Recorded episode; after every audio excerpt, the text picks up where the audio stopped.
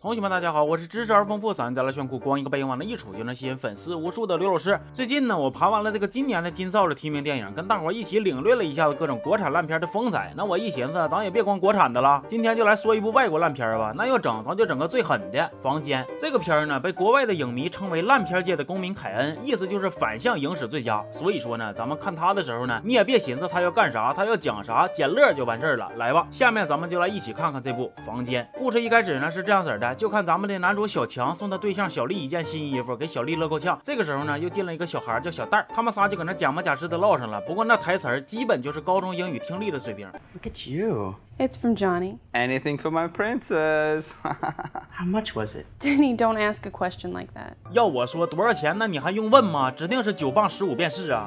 然后小强说他想睡觉，小丽就跟他上楼了。小蛋儿呢，意思是加我一个，不太会睡，但是人俩没带他。等他一走呢，这俩人就开始办正事了。此处略去八百字。第二天，小丽她老妈来了，娘俩又是咔咔一顿唠。小丽说她不爱小强了，想问他没意思。哎呀，大姐，你说你这刚八百字完就说这话，啥意思？老头我不行。而且他老妈劝他几句吧，他表面笑嘻嘻，转眼就骂人家是 bitch。他还色诱小强的好兄弟小马，小马也是义正言辞的一顿拒绝，控制，控制，再控制。对不起，我没控制住。完事儿之后，小马还搁那感慨呢。这小强可是我最好的兄弟啊，我可不能伤害他呀。咱俩保密吧。啊。然后镜头一转，画面给到小强，咱说他也啥也不知道啊，还搁这练口语呢。Yeah, can I have a dozen red roses, please? Oh, hi, Johnny. I didn't know it was you. How much is it? It'll be eighteen dollars. Go, keep the change. Hi, doggy. You're my favorite customer. Thanks a lot. Bye. 你瞅这对话的元素搭配啊，打招呼、买东西，外加几句闲扯皮，多标准的听力呀！建议纳入五三真题。不过话说回来，这段有啥用呢？我不知道啊。说等小强一回家，小丽又一个变脸，跟他嘎嘎好，甚至又来了一段八百字那看到这儿，我还特意去确定了一下子，我没下错版本吧？这种莫名其妙就开车的剧情，我咋有点眼熟呢？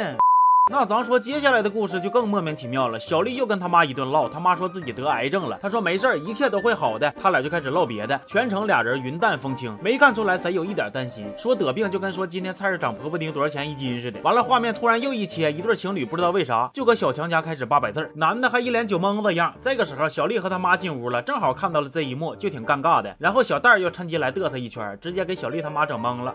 How many people come in and out of this apartment every day?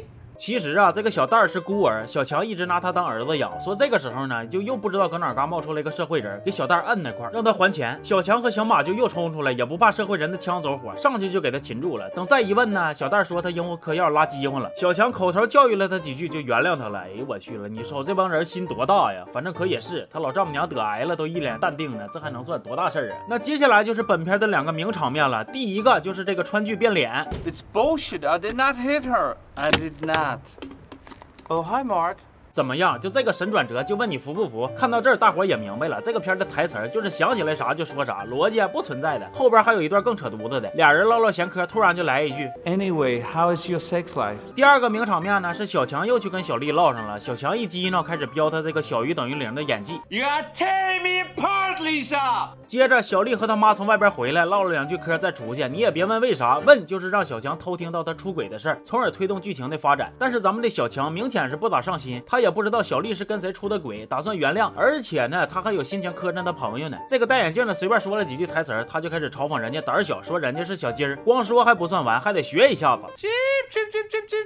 但是这还没完，后来他们穿着西服的时候，谁又说一句咱们去撇球玩去吧？戴眼镜的没同意，这几个老爷们还来了一个三重奏。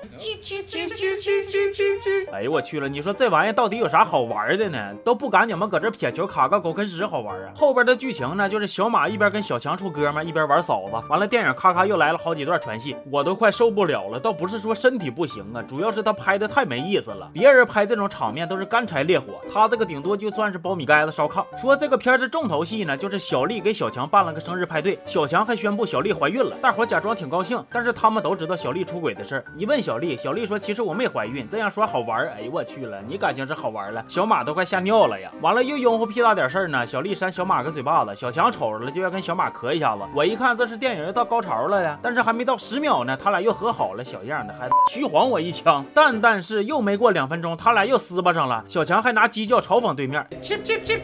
行啊，一个破。机还玩出帽子戏法了。你先看看你头上的绿帽子吧，你。影片的最后呢，就是小强到底发现小丽他俩的事儿了，越寻思越来气，咔咔开始砸家伙事儿，果盘不要了，抽匣不要了，大屁股电视也不要了，自己的生命都不要了，然后他就自杀了。小丽和小马还搁这一顿悲伤，小丽边哭边跟小马说呀：“我没了他，还有你。”小马让他滚犊子，全片就结束了。哎呀，开头咱也说了，就这个片儿吧，你看完也不用寻思讲了啥，因为他根本就没有讲啥实质性的内容，就是一个天台一个屋，这帮人来回的排列组合，换着唠嗑，主要还是圆了小强的扮演者托米·韦素的一个导演梦。就这个片儿是他自编自导自演，甚至自掏腰包拍的，本来还想报一下子奥斯卡，但是上映之后是恶评如潮啊，给他整的挺伤心。不过也因为这个片儿太烂了，烂出奇迹了，反而受到了追捧，慢慢成为了一种文化现象。前两年好莱坞还专门拍了一部电影叫《灾难艺术家》，讲的就是托米·韦素拍房间的故事，结果还拿了不少奖。哎，你说这上哪说理去？行吧，那这期就说到这儿了。我是刘老师，咱们下期见。好。